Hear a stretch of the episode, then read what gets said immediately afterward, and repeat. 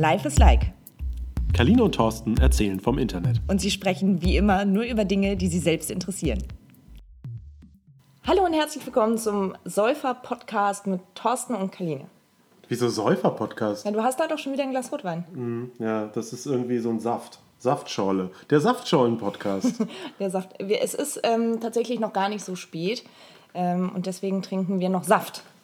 Als ob uns das jemals aufgehalten hätte. Weißt du, was ich mich schon immer gefragt habe? Na? Ob du eigentlich ein offensiver Vater bist. Ich bin ein mega offensiver Vater. Ja. Ich habe äh, Windeln gewechselt. Ähm, das Kind, äh, ich wollte gerade sagen, gestillt. Das, das, wär- ist in der Tat sehr beeindruckend. Das wäre wirklich sehr offensiv.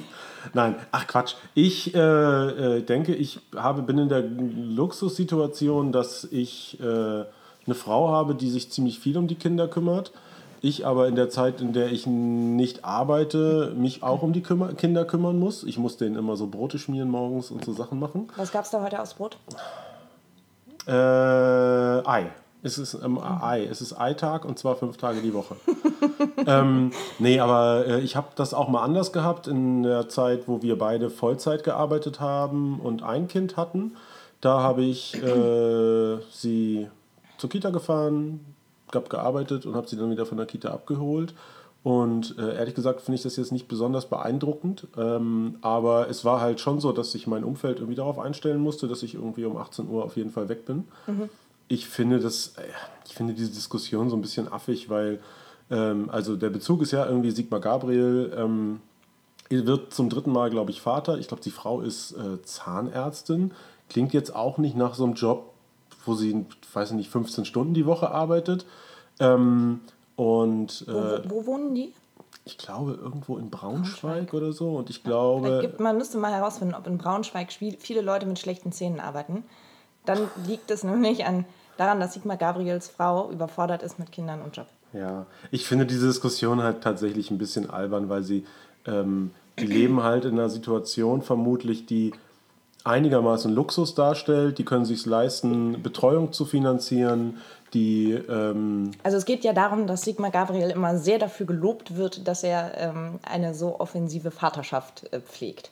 Das hatten wir schon mal vor, weiß ich gar nicht, zwei Jahren oder so. Ähm, da ging das groß durch die Medien, dass Herr Gabriel sich drei Tage freigenommen hat, um bei seinem Kind mit Scharlach zu bleiben. ja, und er, also das habe ich übrigens auch schon mal gemacht. Wirklich? Ja, ich war schon mal zu Hause, als mein Kind krank war und meine Frau auch krank war. Und die Frage ist jetzt, oder diese große Diskussion ist, ist es eigentlich gut, dass man jemanden wie Sigmar Gabriel öffentlich dafür lobt, dass er bei seinem Kind bleibt, wenn es krank ist, dass er irgendwie gesagt hat, ich mache einen Nachmittag, ähm, kann ich leider nicht dieses Land führen, weil ich mit meiner Tochter, äh, äh, äh, weiß ich nicht, äh, Mensch, Ja. ärger dich nicht spielen muss. Also ist es gut, dass man ihn dafür lobt? Ist das sinnvoll? Ist es eine Vorbildfunktion? Freuen wir uns darüber? Oder ist es ähm, wirklich albern und ein Schlag ins Gesicht für alle, die das ganz selbstverständlich jeden Tag machen? Und zwar sowohl Mütter äh, als auch Väter.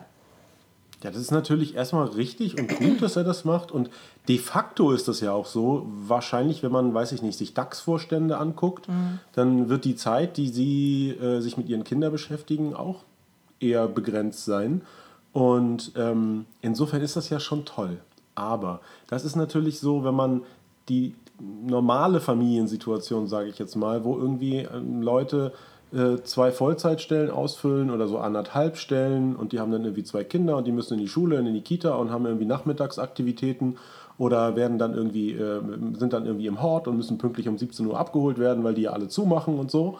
Ähm, da würde ich sagen, dass die ganz überwiegende Mehrheit der Bevölkerung viel, viel mehr Probleme damit hat und eben auch tatsächlich diesen Druck hat, ähm, dass man nicht eher einfach sagen kann, naja gut, dann hat man halt irgendwie noch ein Kindermädchen, die, die sorgt dann schon dafür, dass das Kind von der Kita abgeholt wird. Denn das ist ja tatsächlich ein Riesenproblem. Und es ist ja auch tatsächlich jetzt nicht so, dass vermutlich jetzt irgendwie äh, vor dem Bundestag äh, die, die Bundestagskita erweitert wird und äh, ich weiß nicht, äh, Parkplätze für Eltern mit Kind äh, vor dem Bundestag äh, äh, eingeführt werden, weil Sigmar Gabriel jetzt ein Kind hat. Ähm, ich finde es so ein bisschen, ich finde es wirklich ein bisschen affig, eben weil, weil die meisten Also diese Medienberichterstattung dazu, ne? ja, auch aber einfach weil, ja, das kann man halt sagen, die kriegen halt ein drittes Kind. Ähm, und die Tatsache, dass er dann irgendwie Mittwochnachmittags sich irgendwie um sein Kind kümmert, ja, irgendwie ist das schon nett so.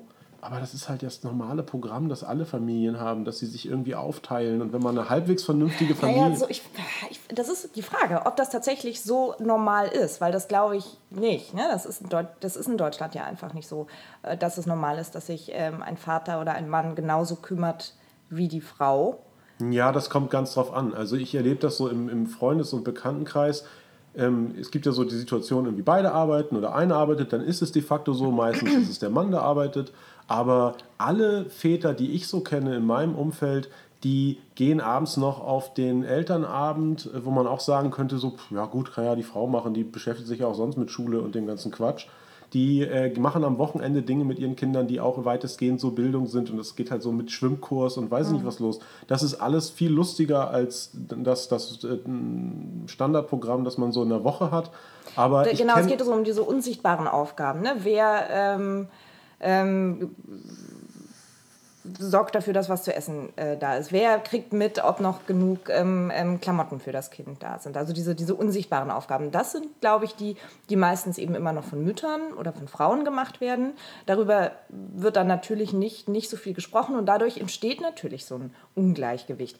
Und bei der Frage. Ja, aber glaubst du, dass Sigmar Gabriel jetzt seine Hemden bügelt, weil sein, um seine Frau zu entlasten? Es geht, und das finde ich ist nämlich der nächste entscheidende Punkt. Es geht doch gar nicht darum, dass er seine Frau entlastet, wenn er sich auch um das Kind kümmert, sondern es geht doch vielleicht darum, dass er sich um sein Kind kümmert und dass er sich vielleicht auch gerne um sein Kind kümmert und dass er gerne mit seinem Kind Zeit verbringt. Und das ist.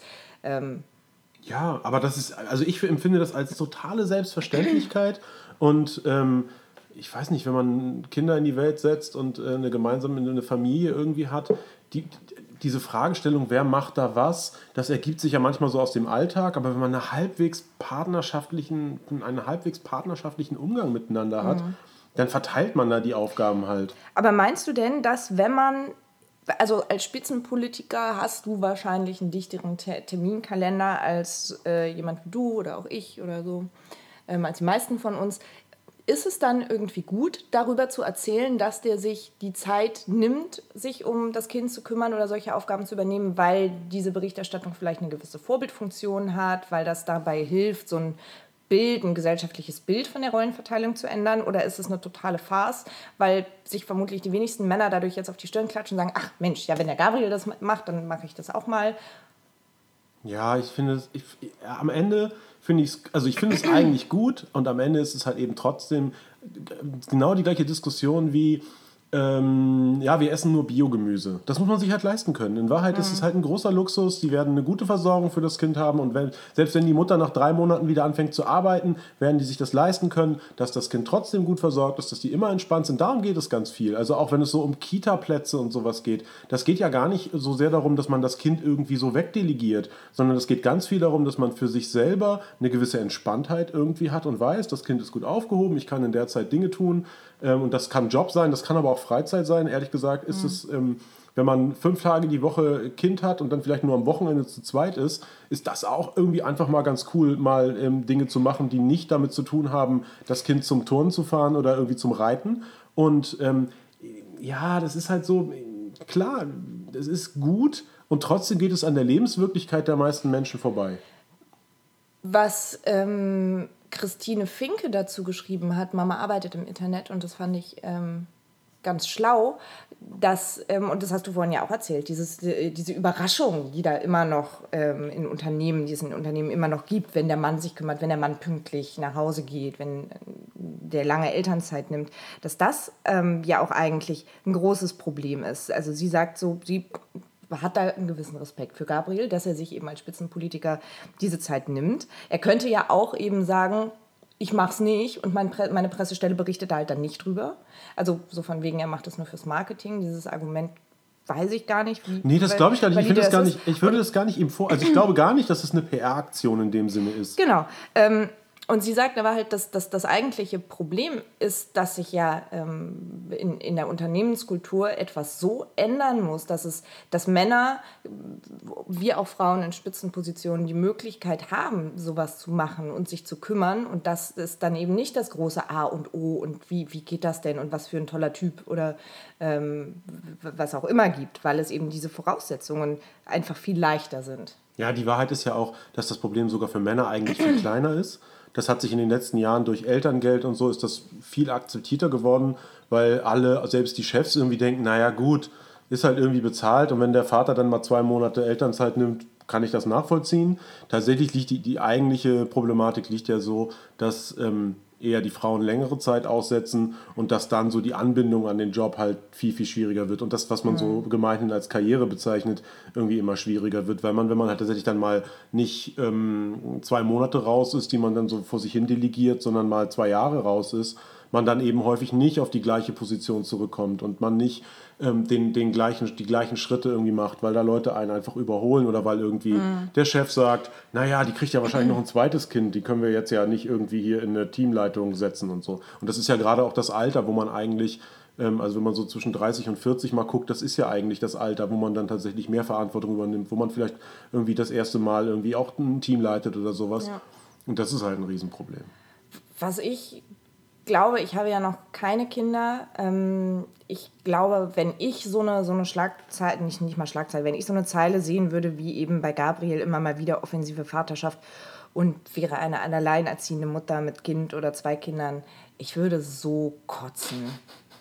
Ja, ja, ja. Das, das meine ich ja. Das wahrscheinlich ich ja. einfach aus purem Hass nicht mehr wählen, weil es mich, also es, ich finde es so schon nervig. Ne? Meine Mutter war alleinerziehend. Ich sehe das in meinem Umfeld eben, wie hart das ist für Frauen, die alleine, die arbeiten und Kinder haben und was die leisten und trotzdem nie genug Geld haben und dann sagt Herr Gabriel, ja, ich fahre jeden Mittwoch mal nach Hause nach. Ja, und es sind auch eben auch wow. tatsächlich nicht nur die, die äh, alleinerziehenden Mütter, sondern es sind halt einfach auch Familien, wo das nicht so eine Luxusentscheidung ist, zu sagen, naja, ich möchte gerne auch für meine Selbstverwirklichung äh, wieder arbeiten, sondern das einfach eine finanzielle Notwendigkeit ist, dass beide irgendwie einen Vollzeitjob ja. haben und deshalb meine ich eben auch so diese Sicherheit, dieses zu wissen, jemand ist irgendwie gut untergebracht. Das, also das ist halt eben auch kein Frauenthema, sondern es ist einfach auch für ein, auch als Vater ist es ein großer Luxus zu wissen, ich muss mir überhaupt keine Sorgen machen. Also es ist auch irgendwie, ob das jetzt ein Hort ist oder in der Familiebetreuung ist oder Oma, aber ich muss da überhaupt nicht drüber nachdenken. Und wenn das Kind irgendwie hinfällt und blutet, dann ist da jemand, der nimmt das Kind in den Arm und alles ist gut. Ja.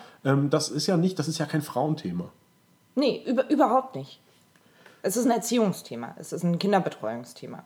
Ja. Es ist ein politisches Thema. So, was machen wir jetzt mit Gabriel? Wir schicken ihm eine, eine Karte zur Geburt.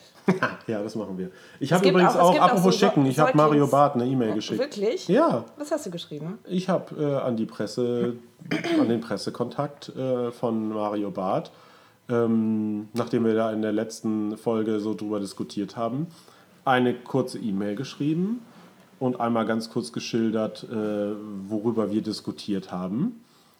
So in einem Satz mhm. und äh, gefragt, ob er Lust hatte, mit uns zu reden. Und das ist jetzt äh, wie viele Tage her? Sechs oder so? Mhm.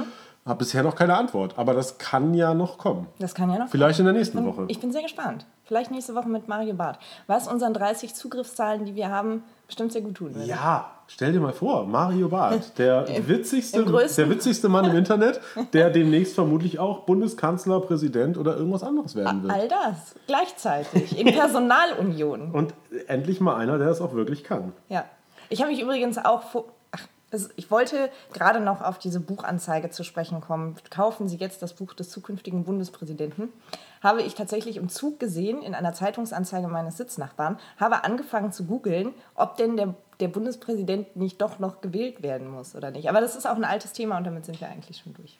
Ja, der muss gewählt werden. Der muss noch gewählt werden. Aber ähm, da es ja keine äh, aussichtsreichen Gegenkandidaten gibt. Ja, aber darum geht es doch nicht.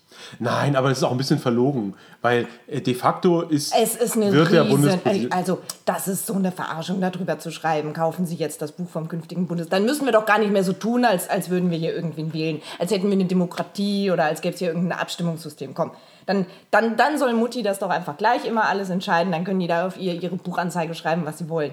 Ich habe mich so aufgeregt. Aber warum denn? Das ist doch jetzt im Grunde genommen, das ist ja so, so ein Wahlmännersystem und das ist so paritätisch verteilt über die Parteien und, hm, hm, und dann gibt es Bundesversammlung und da haben CDU und SPD eine äh, Mehrheit und äh, die haben einen gemeinsamen Kandidaten und der wird dann da gewählt. So rein formal ist der noch nicht gewählt. Äh, ich finde, das ist überhaupt kein guter Stil und das ist auch sehr, sehr unklug, damit zu werben. Es, und es ist, ist, doch immer dieses große Problem von diesen undurchsichtigen Wahlvorgängen, die Leute dazu bringen, dass sie sagen, die machen doch da oben eh, was sie wollen. Genau das ist Das so ist aber das Problem von repräsentativer Demokratie. Also da wir den Bundespräsidenten nicht direkt wählen, ist das, ist das de facto entschieden. Und wenn der jetzt, wenn jetzt irgendwie der designierte Bundespräsident nicht irgendwie äh, ein Bobbycar irgendwo klaut, ähm, dann wird es auch, wird da auch nicht mehr viel passieren. Und Gegenkandidaten gibt es jetzt, glaube ich, noch von der Linken. Ähm, er hat die Buchanzeige inzwischen äh, auch wieder, glaube ich, zurückgepfiffen. Ich finde, also wir sind das ist ja wahrscheinlich auch nicht unbedingt auf seinem Mist gewachsen, sondern da hat einfach der Verlag gedacht, ach geil, da Ja, können ja. wir ja noch drei Bücher mehr Da verkaufen. sage ich ja auch nicht, dass er sich das selber ausgedacht hat. Ich habe mich, ich mich da geärgert. Es ist halt wirklich. Ich wollte da überhaupt nicht drüber sprechen, weil das ist ja auch schon ein altes Thema. Da, da haben sich ja alle jetzt schon einmal drüber aufgeregt. Ich weiß gar nicht, wie wir jetzt drauf kamen. aber ich will, finde also da hat sich bei mir überhaupt keine Aufregung getan, weil ich halt dachte, ja, ja, ist halt de facto so. ich finde es ich find es frech, ich finde es dreist. Ich finde, ähm, das ist genau eines dieser Probleme, die Leute unzufrieden und wütend macht. Wie, wie mich zum Beispiel. Ja, aber um das jetzt nochmal ganz kurz, das, das ist halt das Problem immer dann, wenn äh, wir eben nicht direkte, eine direkte Wahl von irgendeinem Kandidaten haben. Wir Es haben ist egal, ob die Wahl direkt oder indirekt ist. Der ist einfach noch nicht gewählt. Ja, wie gesagt, mir ist das Problem schon bewusst. Aber de facto wird er Bundespräsident, Punkt. Aber lass uns über was anderes reden. Lass uns über, ich guck mal unsere geile Liste. Ist das eigentlich schon eine Fake New- News? wir ist können, das eine brillante Überleitung? ja, wir wollen über Fake News reden. Äh, Ich habe mich die ganze Woche eigentlich ausschließlich über dieses Thema geärgert, weil da sehr wenig Produktives bei rausgekommen ist. Also das produktivste, der produktivste Warte mal, Vorschlag. kannst du nochmal, wie war denn die Fragestellung jetzt nochmal? Die Fragestellung, also das, die, die Thematik, die in der letzten Woche ja so äh, überall äh, diskutiert wurde, war, was machen wir eigentlich gegen Fake News? Ähm, Also Nachrichten, die nicht wahr sind. Und die Ja. sich im Netz verbreiten? ja, Oder Nachrichten, die nur einen Ausschnitt der Wahrheit zeigen? Da geht es schon mal mit los. Mhm. Also das wird, wenn man, wenn man über die Frage Wahrheit oder äh, nicht oder Pflicht äh, spricht, Nächste Woche. nächste Woche Wahrheit oder Pflicht. Und äh. Ja, das wird Ja. super. Ähm, da wird es ja sehr, sehr schnell philosophisch, was Wahrheit ist und was nicht. Ähm, man kommt da ganz schnell an so komische Punkte, nämlich wer soll das denn entscheiden, wer filtert das denn? Und diese Forderung, Facebook muss doch jetzt mal was gegen Fake News tun. Ja. Ich glaube, man, es gibt eine, einen ganz einfachen Bereich. Und zwar der Bereich, wo man wirklich, wo offensiv ähm, bewusst gelogen wird, um Klicks zu bekommen, damit Geld zu Bei verdienen. Focus Online. Ja, unter anderem auch da. ähm, nee, aber ich mache das in den, U- in den USA ja jetzt gesehen. Da gibt es ja nicht nur ähm, Parteien und deren angeschlossene Gruppierungen, die ein Interesse daran haben, ihren Kandidaten zu pushen, sondern da gibt es auch, das ist auch tatsächlich einfach ein Geschäftsmodell. Ähm, und mit ähm, Geschichten, die eine gute Punchline haben, also in den USA war es zum Beispiel, der Papst spricht sich für Trump aus. Eine Million Likes, ne? Wahnsinnig gute Geschichte, total ausgedacht, absoluter Quatsch. Trotzdem bleibt die Frage, man muss das irgendwie verifizieren, man muss sich da irgendwie mit auseinandersetzen und will ich wirklich, und das ist die gleiche Diskussion letztendlich, wenn es um Hate Speech geht oder um, um Dinge, die Menschen auf irgendwelchen Plattformen machen, will ich, dass ein privates US-Unternehmen am Ende die Entscheidung trifft, was es hier eigentlich war und was es nicht war. Der geneigte Zuschauer, Hörer weiß vielleicht nicht, dass das eine rhetorische Frage war. Ihr könnt ja Thorsten nicht sehen, aber es ist eine rhetorische Frage. Es ist richtig? eine rhetorische Frage. Die Antwort lautet nämlich nein, das kann niemand wollen, dass ein privatwirtschaftlich organisiertes Unternehmen das entscheidet. Wie Das Facebook. stimmt. Und dann ist es auch tatsächlich, das ist das eine. Und die andere Ebene ist, tatsächlich habe ich in der letzten Woche dann wahnsinnig wenig wirklich konstruktive Vorschläge gehört. Also es geht halt so von, ja, es dürfen nur noch lizenzierte äh, Internet-Nachrichtenmagazine ähm, bei Facebook was veröffentlichen. Äh, Facebook muss alles vorher lesen. Facebook muss eine Million Redakteure in 38 Sprachen einstellen, um die Inhalte zu kuratieren. Ähm, das ist wahrscheinlich alles nicht so wahnsinnig zielführend, vor allen Dingen, weil es halt auch so eine Mediendebatte ist und die Wahrheit andererseits eben auch ist, das sind halt eben auch nicht alles nur Medien im engeren Sinne. Ähm, also nicht das, was man so, was so, ähm, was wir vielleicht so, was wir so vielleicht unter Medien verstehen, das, was irgendwie eine, eine Internetseite und ein Magazin und eine Zeitung hat, äh, was irgendwie einen Verlag im Hintergrund hat oder zumindest eine Organisation im Hintergrund hat, sondern sind ja teilweise auch wirklich einzelne Menschen, die Dinge tun, die sich wie ein Medium verhalten. Ähm, das, wird, das ist echt haarig.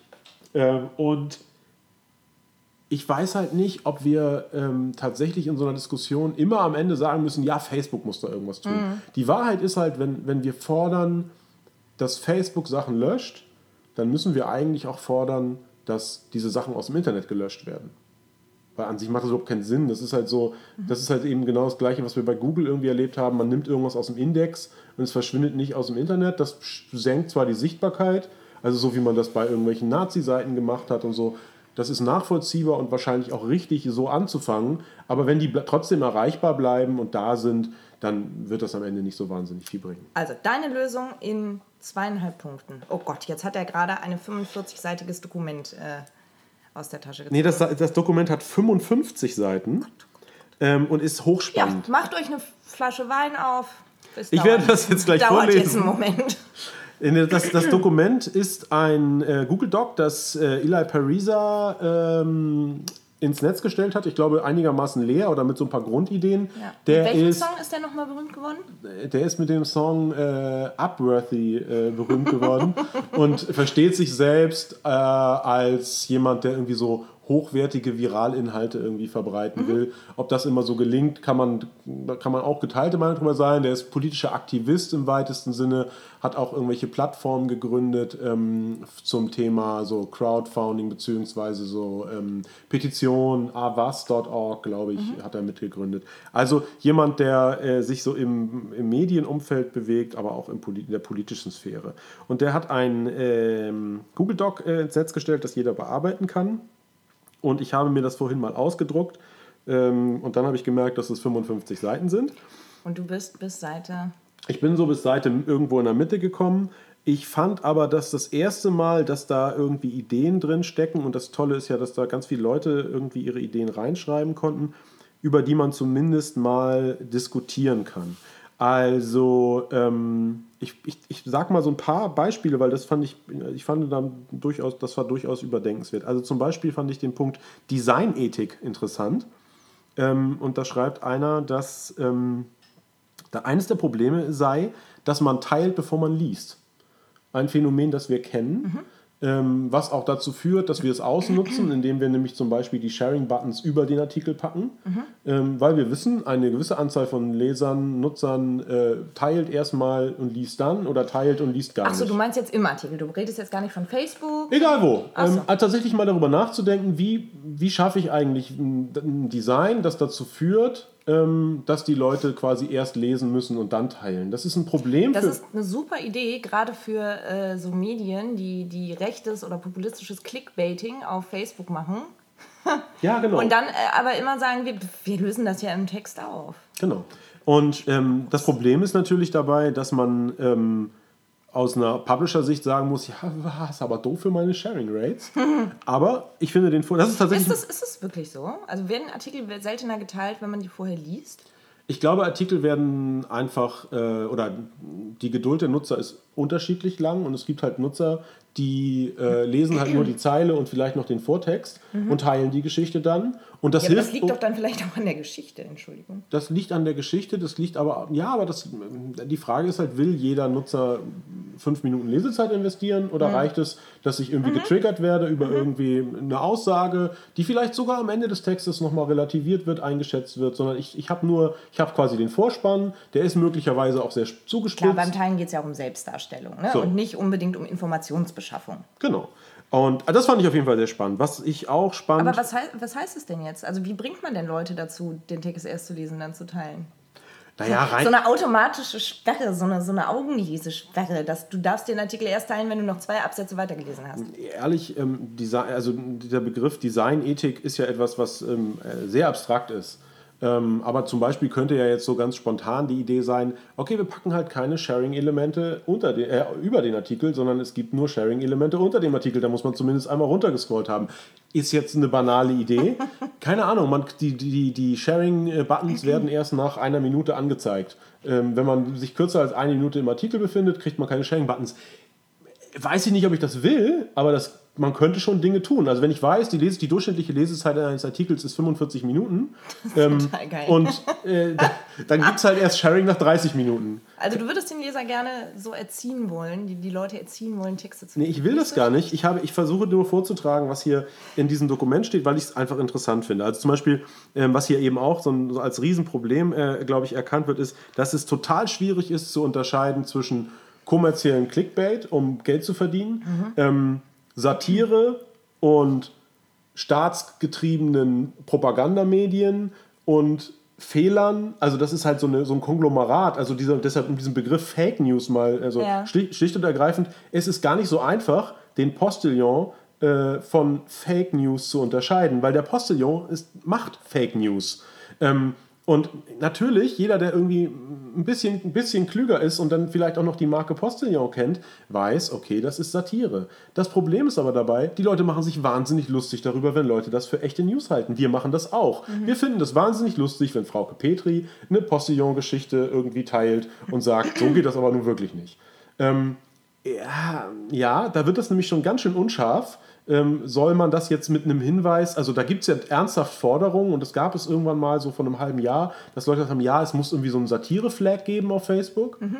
Ähm, ja, das ist auch ein bisschen, das ist halt eben, das wird dann halt sehr, sehr bevormunden. Das ist halt so ein bisschen so äh, Guided Reading, mhm. wo dann jemand immer genau sagt, Doch, Achtung, das, das, ist so, das ist so eine, das ist jetzt gar keine richtige Nachricht, das soll Unterhaltung sein, das ist jetzt, aber wir, wir haben, erleben das ja auch mit unseren Nutzern, wenn wir irgendwie. So ein das, Prüfsiegel. Ja, ein Prüfsiegel. Wir, wir, wir erleben das ja zum Beispiel, dass die Leute nicht unterscheiden können zwischen einer Meldung, die vielleicht eine Polizeimeldung abbildet, wo auch der, der, sag mal, der journalistische Hintergrund überschaubar ist und einer Reportage, an der vielleicht ein Kollege ja. zwei, drei Wochen recherchiert hat und äh, die sehr, sehr aufwendig ähm, produziert hat, ähm, weil das einfach auch schwer zu erkennen ist mhm. und weil das auch einfach schwer zu verstehen ist, wo mhm. der Unterschied liegt. Also bist du jetzt für oder gegen einen Satire-Button? Ich finde einen Satire-Button albern. Mhm. Aber ähm, ich, wie gesagt, da, sind, da sind, stecken ganz viele Dinge drin, über die man, die man nachdenken kann. Man kann zum Beispiel mal darüber nachdenken, wie wir journalistische Inhalte aufbereiten.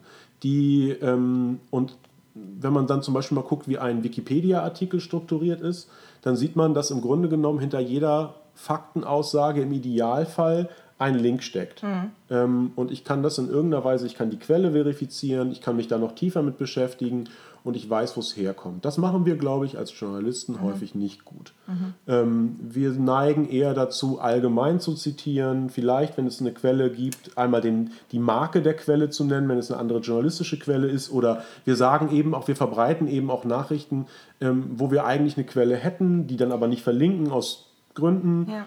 Ähm, was, aber weil du das gerade auch mit der Reportage sagst, was dann ja auch ähm, schön wäre, so eine Art Disclaimer zu machen gerne auch auf einer, einer neuen Seite, wo steht, ähm, der, wie, wie ist der Autor zu dieser Geschichte gekommen. Mhm. Der hat vier Wochen lang das und das gemacht, mit den und den Leuten gesprochen, mit die und die Leute haben nicht mit ihm gesprochen. Ähm, der Autor ist übrigens in keiner Partei ähm, oder er ist in einer Partei oder... Ähm, Genau. Ich glaube, das ist halt, das ist auch etwas, was nicht bei Facebook stattfinden muss, sondern wenn wir über Vertrauenswürdigkeit von Medien reden, dann müssen wir tatsächlich auch an dem, was wir tun, irgendwie arbeiten. Und wir machen das nicht immer ähm, so, dass es zumindest auf der. Also wir, wir, wir es, arbeiten es ja. Es würde ja vielleicht auch dem Wert des Journalismus ganz gut mhm. tun. Ne? Mehr, ja, und wir arbeiten ja sehr sauber. Wir wissen ja, wir wissen ja, wir arbeiten ja. sehr sauber. Wir haben immer mehrere Quellen. Wir, das ist alles, was wir tun, ist verifiziert. Wir, wir, wir auch, wissen das. Aber, aber auch dieses ähm, dem Artikel zugrunde legend hat der Autor diese und diese und diese Sachen gelesen. Ja, zum Beispiel. Also eine Reading List ist ja. zum Beispiel auch was, wo man sagen kann, ja, okay, also wenn, auch wenn ich, also rein von der Nutzer, das, das ist halt... ist total geil. Da kannst du dich dann ja im Zweifelsfalle auch durchklicken und mhm. sagen, so, ich habe jetzt exakt dasselbe gelesen und komme zum gegenteiligen Schluss. Zum Beispiel. Also ich finde, dass tatsächlich, da kann man Dinge tun. Man kann zum Beispiel auch, ähm, hier wird auch vorgeschlagen, solche Bereiche, die nicht äh, überprüfbar sind, in irgendeiner Weise zu kennzeichnen. Ähm, wir wissen eben auch, wir mhm. haben manchmal nicht ähm, so eine gute Quellenlage. Also denkt man jetzt an Syrien zum Beispiel. Wir haben einfach manchmal nicht die Quellenlage, dass wir sagen können, wir können da selber hinfahren, wir können das selber in Augenschein nehmen. Wir haben vertrauenswürdige Quellen, weil wir mit denen schon sehr, sehr lange zusammenarbeiten. Aber das kann man eben auch kennzeichnen. Und das kann dann eben auch den Unterschied machen zu einer Seite, die einfach irgendwelchen ja. Quatsch sich zusammenreimt und die irgendwie ein YouTube-Video nehmen und ein bisschen Text rumschreiben. Das funktioniert aber natürlich nur, wenn da auch alle mitmachen oder viele mitmachen. Ne? Wenn das am Ende dann nur die Zeit ist oder Spiegel Online oder. Ja, aber das ist halt ja genau der Punkt. Wir, einfach zu sagen, Facebook muss da was machen, ist halt einfach mir zu einfach ja. an der Stelle. Also ansonsten. Ähm, man kann tatsächlich technisch eine ganze Menge machen. Also gucken, was sind das für Domains, wann sind die angemeldet worden, wie ist der quasi der Trust der Domain. Ähm, wie auch da sind, da liegen auch zum Beispiel so Mechanismen drin, die dann auch Google in der Suche nutzt. Also wie viele äh, Links gibt es, die darauf verweisen? Wie oft wird diese, wie wird diese Meldung zitiert? Tatsächlich sind das auch Dinge, die Facebook einfach wahnsinnig schlecht kann. Wir wissen ja, Facebook kann nicht so gut suchen. Ähm, Facebook äh, könnte tatsächlich ja zum Beispiel bei einer Meldung ähm, schauen, gibt es äh, andere Quellen, die auf diese, diese Seite verweisen, mhm. ähm, was, was den Trust sozusagen der Meldung erhöhen würde. Mhm. Was nicht heißt, dass wenn Fake News mhm. von anderen weiterverbreitet werden, ähm, dann könnte das trotzdem ein Problem geben. Aber wenn ich halt eine Meldung habe, die quasi von keiner Medien, von keiner großen Medienseite aufgegriffen wird, dann kann das natürlich so, so, so die, die Verschwörungstheorie wäre dann halt zu sagen, naja gut, dann berichten die natürlich nicht drüber. Ja. Aber das würde schon einen Anhaltspunkt geben. Ähm, es gäbe auch, ähm, also die, was wird, hier wird, nennt das jemand Cross-Partisan Index, also die Möglichkeit zu sagen, ähm, wenn ein Artikel mit einem bestimmten Sentiment, also zum Beispiel gegen Trump, mhm. in einer Filterblase verbreitet wird, die sonst immer eher pro Trump äh, Inhalte teilt, kriegt die einen höheren Wert, ähm, als wenn quasi die Leute, die ohnehin immer gewisse politische Färbung annehmen. Also das wäre der Filterbubble-Bonuspunkt sozusagen. Ja, genau, so ein, also so ein Ranking, so ein Trust-Ranking da auch einzuführen ähm, und, und, einmal zu sagen, ähm, Kaline wirft mit Flaschen, Einmal zu sagen, okay, ähm, ich, ich gucke, in, in welcher Gruppe wird das sozusagen geteilt und wird es aus der Gruppe herausgeteilt? Wird es von einer Vielzahl von Publikationen aufgenommen? Also ähm, das ist ja im Endeffekt das, was Google auch macht. Wenn du viel Traffic auf deine Seite bekommst, viel Inbound-Links bekommst, dann kriegst du mehr, mehr Trust. Und das könnte, Google, äh, könnte Facebook halt auch machen. Ähm, und dann könnte man eben auch nochmal gucken, man könnte halt Sentiment analysieren, auch auf der auf der Publisher-Seite und sagen, okay, mhm. äh, die New York Times ist im Spektrum vielleicht eher ein bisschen weiter links als Fox. Äh, wenn, und da sozusagen mhm. eine Wertigkeit geben und so ein Ranking geben. Man könnte wahrscheinlich auch über eine Sentiment-Analyse äh, Clickbaiting äh, besser herausfinden, beziehungsweise auch auf einer technischen Seite. Clickbaiting heißt mhm. ja eigentlich, ähm, ich klicke irgendwo drauf und ich, mir wird irgendwas versprochen, was eigentlich nicht eingelöst wird. Ähm, das wird man vermutlich auch in irgendeiner Weise technisch analysieren können, sprich die Leute sind sehr schnell wieder zurück. Äh, also da irgendwie Mechanismen finden, da müsste man sich sehr, sehr gut die Daten angucken.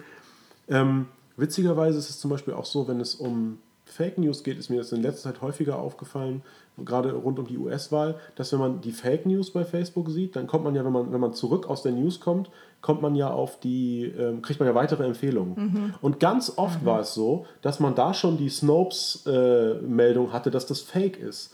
Also das heißt, Facebook schafft es offensichtlich zu einem gewissen Grad, eine Verbindung herzustellen zwischen der, der Fake News und, und schon der, der aufgedeckten Meldung. Mhm. Also ich glaube mhm. auch, dass Facebook durchaus da schon zu Dingen in der Lage ist, die vielleicht noch nicht so. Äh, die wir uns auch gar nicht vorstellen sind. möchten, wahrscheinlich. Genau, da sind halt ganz viele verschiedene. Wir sind jetzt übrigens schon auf Seite 2.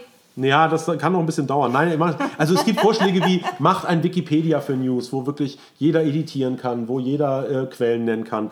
Ähm, führt einen Cooldown-Effekt ein. Wenn Sachen sehr viel Reach bekommen äh, oder beziehungsweise sehr viel Interaktion bekommen, ähm, postet, verbreitet das erst im Stream nach einer gewissen Karenzzeit, weil das sozusagen dem, der anderen Seite die Chance gibt, Gegenrecherchen zu machen und dadurch nimmt man so ein bisschen die, die Fahrt aus äh, bestimmten Themen raus. Ich finde es spannend. Ähm, dann, was ich, was ich in meinem Leben noch nie vorher gehört habe, ist Generic Algorithms, also im Grunde genommen künstliche künstliche Intelligenz einsetzen, um Algorithmen zu finden, die ähm, für äh, die bei Fake News irgendwie quasi die erkennen, was Fake News sind, ähm, die ähm, quasi wie ein Spamfilter für Nachrichten funktionieren. Ich habe keine Vorstellung davon, wie das technisch aussehen soll. Ähm, was eine ganz einfache und was ich jetzt vielfach gehört habe, ist halt so ein User-Flagging einzuführen, also zu sagen, ich kann als User irgendwie das melden Ähm, das ist natürlich wahnsinnig angreifbar und das setzt im Grunde genommen voraus, dass dahinter dann wieder irgendwas passiert. Und wir kennen ja den, den Moderationsprozess von Facebook, der ja so mittelgut ist, auch bei gemeldeten Nachrichten und der natürlich auch immer wieder die Frage aufwirft, ähm, was bedeutet eigentlich Meinungsfreiheit oder was bedeutet Redefreiheit im US-Sinn. Zumal ähm, das ja auch einfach total nach hinten losgehen kann. Genau, das kann total nach hinten losgehen. Und ansonsten sagen ganz viele natürlich, stellt einfach mal Redakteure ein. Ähm, die Wahrheit. Facebook jetzt. Ne? Ja, also mhm. kuratiert besser, äh, verlasst euch nicht allzu sehr auf äh, soziale Signale, sondern sorgt dafür, dass es eben nicht nur Trending Topics gibt, sondern auch äh, hier findest du verlässliche Quellen zu einem Thema. Ähm, und äh, gebt äh, auch wieder so ein Trusted-Thema, ähm, gebt den Autoren von Geschichten einen Trust-Rank. Also tatsächlich mhm. zu sagen, das können wir ja zum Beispiel auch in einem Instant-Artikel, da kann man ja schon den, den Autor, das Autorentag auslesen, da sieht man auch schon irgendwie, wer ist der Autor. Ähm, und ähm, gebt den Nutzern, die Inhalte teilen, einen Trust Rank. Mhm. Ähm, also da, sind, da stecken ganz, ganz viele Dinge drin, die man so auf technischer Seite zu, tun kann. Natürlich fordern alle, man braucht ein Zwei-Quellen-Prinzip.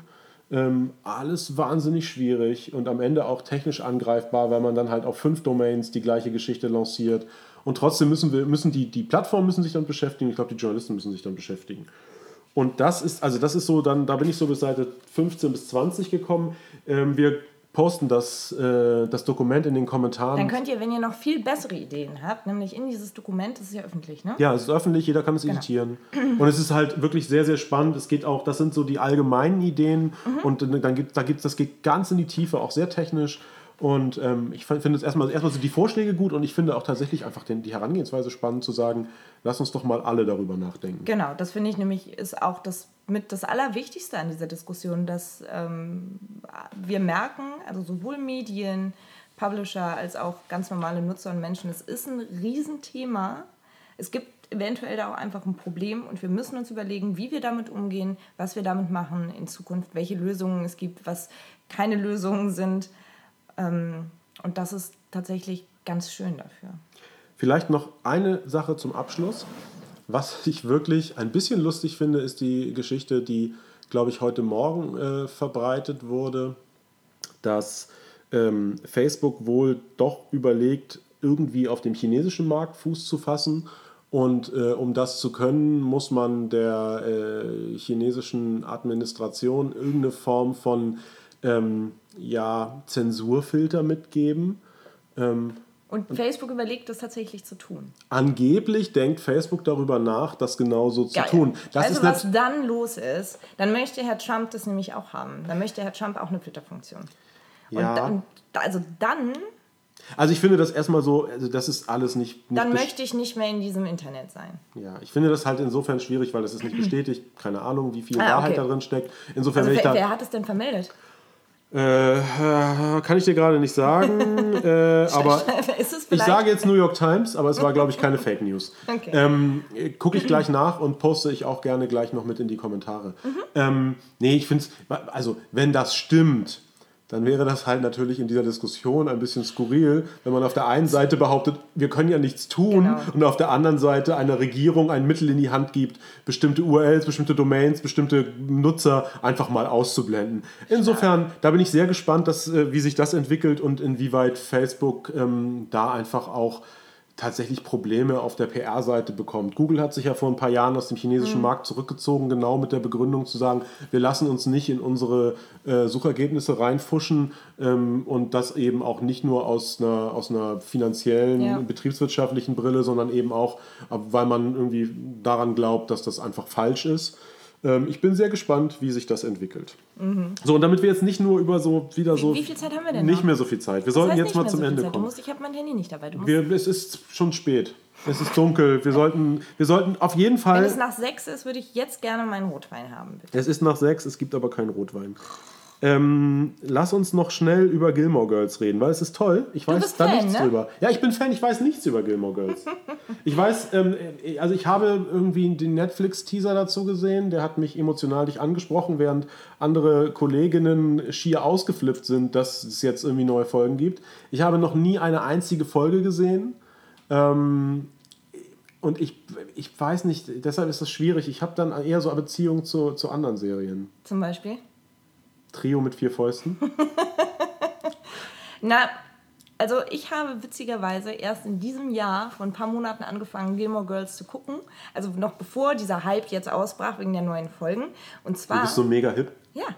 Also es ist wirklich ein Zufall ähm, und lag nämlich daran, dass ich zum Einschlafen eben sehr gerne Serien gucke und meine Freundin gefragt habe, was gucke ich denn wirklich, damit ich mich nicht aufrege, wo, wo, es unglaublich viele Folgen für gibt, damit ich nicht dauernd was Neues suchen muss und was mich wirklich so sanft in den Schlaf begleitet. Und sie sagte halt wie aus der Pistole geschossen, Gilmore Girls. Und es ist genau das. Es ist so ein bisschen wie es passiert nichts Schlimmes. Es, also ich könnte jetzt nicht, sagen wir, Lost oder, oder Breaking Bad oder so zum, ein, zum sanften Entschlummern eignet sich das nicht. Bei Gilmore Girls nee, ist einfach die Mom, die mit 16 schwanger geworden ist jetzt, also die ist so alt wie ich jetzt, 32 und hat eine 16-jährige Tochter. Und die wohnen in der kleinen Ach so, das sind, das sind Mutter und Tochter. Das, Mutter das verstehe ich jetzt erst. okay, das, das erklärt sind, einiges. Das sind Mutter und Tochter. Okay. Und ähm, die leben da in dieser kleinen Stadt und machen, machen ein bisschen Quatsch. Und das ist, das ist alles. Da passieren keine wirklich zerreißenden Dinge, die dich nicht einschlafen lassen, sondern es ist alles einfach ganz hübsch. Das ist, und nett. Der, und sie, das ist der schlechteste Teaser für eine Serie, den ich je gehört habe. Man kann schön dabei einschlafen. Das kann dir bei Trio mit vier Fäusten ja, zum Beispiel so nicht passieren. Kennst du Trio mit vier Fäusten? Ja, da ist der Dicke mit dabei, der. Nee, da ist kein. Bud Spencer. Nein. Nee? Trio mit vier Fäusten er heißt im Original Riptide, äh, weil es äh, auf einem Boot spielt, das Riptide heißt. Und da gibt es drei Typen. Ähm, Nick und Cody ja. und Mary Bosinski. Mary Bosinski ist so ein äh, etwas fahriger, äh, man würde heute sagen Nerd, der einen Roboter erfunden hat, der auch so redet und so rumfährt und auch manchmal coole Dinge tut. Und die anderen beiden sind so, ich glaube, Vietnam-Veteranen, die jetzt so sich so als äh, privat. Ich verwechsel das mit vier Fäuste für ein Halleluja. Ja, aber hast du, also das ist für mich, das für mich so eine Serie, die ich so mit, mit sechs ungefähr ziemlich gerne geguckt mit habe. Mit sechs? Ja. Okay. Es, gab so, es gab so ein ZDF-Nachmittagsprogramm. Mhm. Damals gab es ja noch lineares Fernsehen. Mhm. Und ich, das war, fand ich ganz gut. Ich glaube, dass das Schöne an dieser Serie ist, man kann es halt meine Freundin meint halt, sie hat es damals geguckt, als sie selber jung war, halt so 16, 17 und hat sich dann natürlich sehr mit der Tochter identifiziert und sie meinte, sie hat es jetzt tatsächlich auch nochmal angefangen zu gucken und jetzt ist sie halt viel mehr bei der Mom.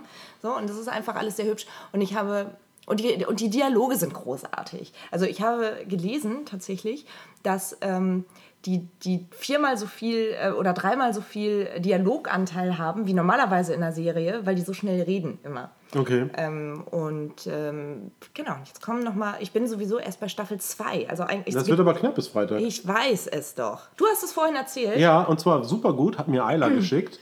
Äh, ein Serienguide, der äh, einen zusammenfasst, welche Folgen man dann geguckt haben muss, damit man es noch schafft, ja. bis die neuen Folgen starten, die Kernfolgen der Serie irgendwie gesehen zu haben und die Kernhandlungsstränge zu erfassen. Finde ich ganz hübsch vielleicht, weiß ich nicht. Ich finde, es klingt jetzt nicht so, als ob es eine Serie ist, die mich so mega anspricht. Ich bin mir auch nicht sicher. Ich kenne, glaube ich, keinen Mann, der die geguckt hat. Ich will da jetzt nicht in schlimme Klischees ja, ableiten. Ja, ja, ja. Das ist aber sehr sexistisch. Ja, wenn hier ein Mann zuhört, der das gesehen hat und gut findet, meldet euch ja. zahlreich. Aber es ist ja auch nicht schlimm, dass es, oder? Ist es schlimm, dass es Männerserien und Frauenserien gibt? Nee, überhaupt nicht. Aber nö, nö, überhaupt nicht. Männer glaube, gucken halt so Star Trek oder so. Ja, und, und diesen und Scheiß mit Robotern. Mit Robotern. Was, welche Roboter? Welche du hast doch gesagt, da waren Roboter. Ja, weil Murray Bosinski halt ein genialer Erfinder war. Was konnte denn der Roboter? Sag mal. Ja, der konnte so Sachen machen. Der Was fuhr denn? halt so rum, hat der gepiept. Fuhr rum. Der fuhr rum ja, und hat gepiept. Und Murray Bosinski... Das ist ja brillant. Nein, und vor allen Dingen... Du musst Wieso habe ich das verpasst? Du musst dir vorstellen, die Welt 1984 oder ja, so. da bin ich geboren worden. Ja, ich, ich auch quasi knapp. und ähm, da, da, der hat halt immer, wenn der irgendwas gehackt hat, ja. dann hat er einfach seinen Computer angemacht, der hatte so ein monochromes grünes Display und dann hat er irgendwie so tak, tak, tak, tak, und ja, ich bin hier gerade in der ähm, äh, Finanzbehörde, äh, ich setze mal kurz hier irgendwie die Schulden auf eine Million. Dann, äh, der, der, der konnte, was, hat der, was hat der Roboter dabei gemacht?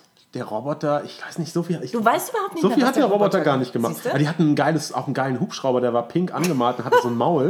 Den Hubschrauber fand ich ziemlich lässig und ähm, ich überlege jetzt, ob das Nick oder Cody ist. Ich kann die, glaube ich, nicht so richtig auseinanderschalten. Erhalten. Cody ist, glaube ich, der, der hatte auch so einen ganz schlimmen Schnurrbart. Wenn man das jetzt heute sieht, ja. ich zeige dir das gleich mal, mhm. ist es nicht so schön. Ich fand aber auch, ehrlich gesagt, mein, Geschmack ist auch. Ähm, durchaus gereift. Ich fand damals ehrlich gesagt auch ähm, Piratensender Powerplay mit Mike Krüger und Thomas Gottschalk total gut. Ich war aber auch jung und wir hatten ja auch nicht so viel. Es gab halt ja nur drei Okay, ist Sender. das die peinlichste Serie, die du jemals gut fandest? Nee, ich finde Trio mit vier Fäusten finde ich immer noch äh, ganz gut.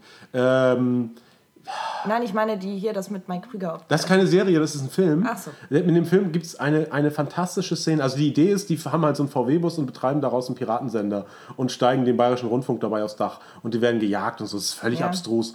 Aber die sind halt mega cool. Ähm, und ähm, die, die fahren mit, dem, mit ihrem VW-Bus so irgendwo in Bayern durchs, durchs Ding und dann kommt irgendwie so Bad Füssing, Bad Tölz, Da war ich schon mal. ja, und dann kommt ein, ein, so ein gelbes Ortsschild, auf dem steht Bud Spencer. Und das, ich, das fand ich so unfassbar lustig. Ähm, das war so, Siehst du, da ist er wieder. ja, so mit 7, 8 war das genau mein Humor. Ja. Ähm, Das ist noch heute. Äh, egal. ja, es ist am Ende, ist es, find ich, ich finde es eigentlich immer noch gut. Aber äh, ansonsten Serien, ich weiß nicht, ich habe halt schon so Star Trek und so auch geguckt. Das ist auch, wenn man das ich jetzt so. Ich retrospekt... verwechsel auch dauernd Star Trek und Star Wars. Das finde ich ehrlich gesagt ein bisschen unangenehm. Ja. Aber also wenn man sich zum Beispiel halt irgendwie Next Generation anguckt, so dass irgendwie 87 losgegangen ist, wenn man das die ersten Staffeln heute nochmal so reinseppt, das ist schon echt. Also sind auch Serien heute auch anders. So. Serien sind ja heute eher so wie Spielfilme produziert. Damals war das halt alles noch so sehr, sehr statisch in, in, in angemalter Kulisse. Ähm, aber ja, ich finde, ich, hab- ich gucke ich guck eben komischerweise tatsächlich inzwischen auch lieber Serien als Filme. Ja, geil. Dann weißt du, was du am Freitag machen musst. Ja, da muss ich erstmal den Rest gucken. Ich gucke momentan The Crown. Okay. Auch eigentlich, glaube ich, keine Männerserie, sondern eigentlich eher, eher eine Frauenserie. Ähm, spielt, ist quasi das Leben von äh, Queen Elizabeth II. Ähm, und fängt halt, ja, äh, eigentlich ja nicht so mein Ding. So, auch gerade weil mich auch so Ja. Hochadel und so, ich kann ja, ich, ich, ich frage, ich, ich weiß, mir fällt immer nicht ein, wie die, äh, die Frau von dem Prinzen heißt. Und dann muss ich auch immer sagen, ja, das ist die, die mit der Schwester und mit dem Po. Aber egal, ich kenne mich da nicht so aus.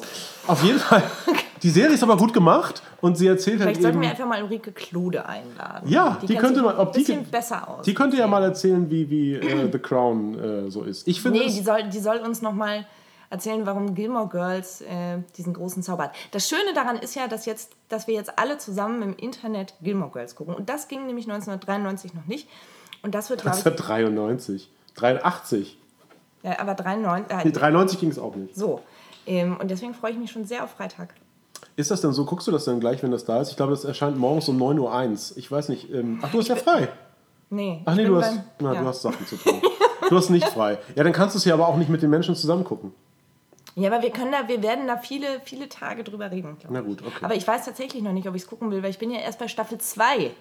Ja, dann könntest du vielleicht, äh, ich, ich äh, pack auch diesen, diesen Aber zum Glück kann ich ja jetzt, äh, hat Twitter ja jetzt erlaubt, dass man Hashtags oder Wörter mutet und ich mute einfach, stelle aus, alles mit Gilmore Girls, damit ich nicht gespoilert werde. Ja. Vielleicht rede ich doch nicht im Internet über Gilmore Vielleicht Girls. redest du einfach, bleibst du ganz alleine zu Hause. Das ist total super kommunikativ. Erst erzählst du uns, wie du das gemeinsam mit allen gucken willst und dann ja, ich hab- willst du es muten. Ja, Das ich ging hab, aber schnell.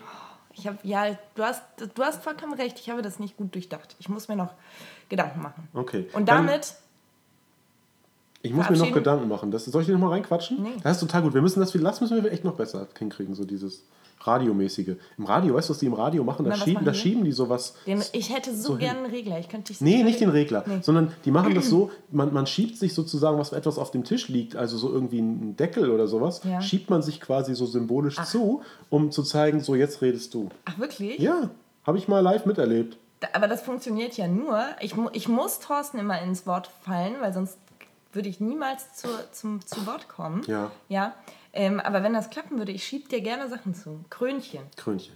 Okay, ähm, dann reden wir nächste Woche darüber, wie du Gilmore Girls fandest und ich kann euch sagen, wie dann The Crown zu Ende ging. Äh, wahrscheinlich ist das Ende offen. Ja. Ähm, und äh, wir reden darüber, was Mario Barth zu sagen hat. Vielleicht kriegen wir ja noch eine Rückmeldung. Sehr gerne. Und wenn ihr noch Ideen habt, äh, über was wir sonst reden könnten, äh, schreibt uns, empfehlt uns weiter und abonniert uns auf äh, Soundcloud, iTunes und erzählt es euren Freunden. Ja. Auf Wiedersehen. Bis dann. Tschüss.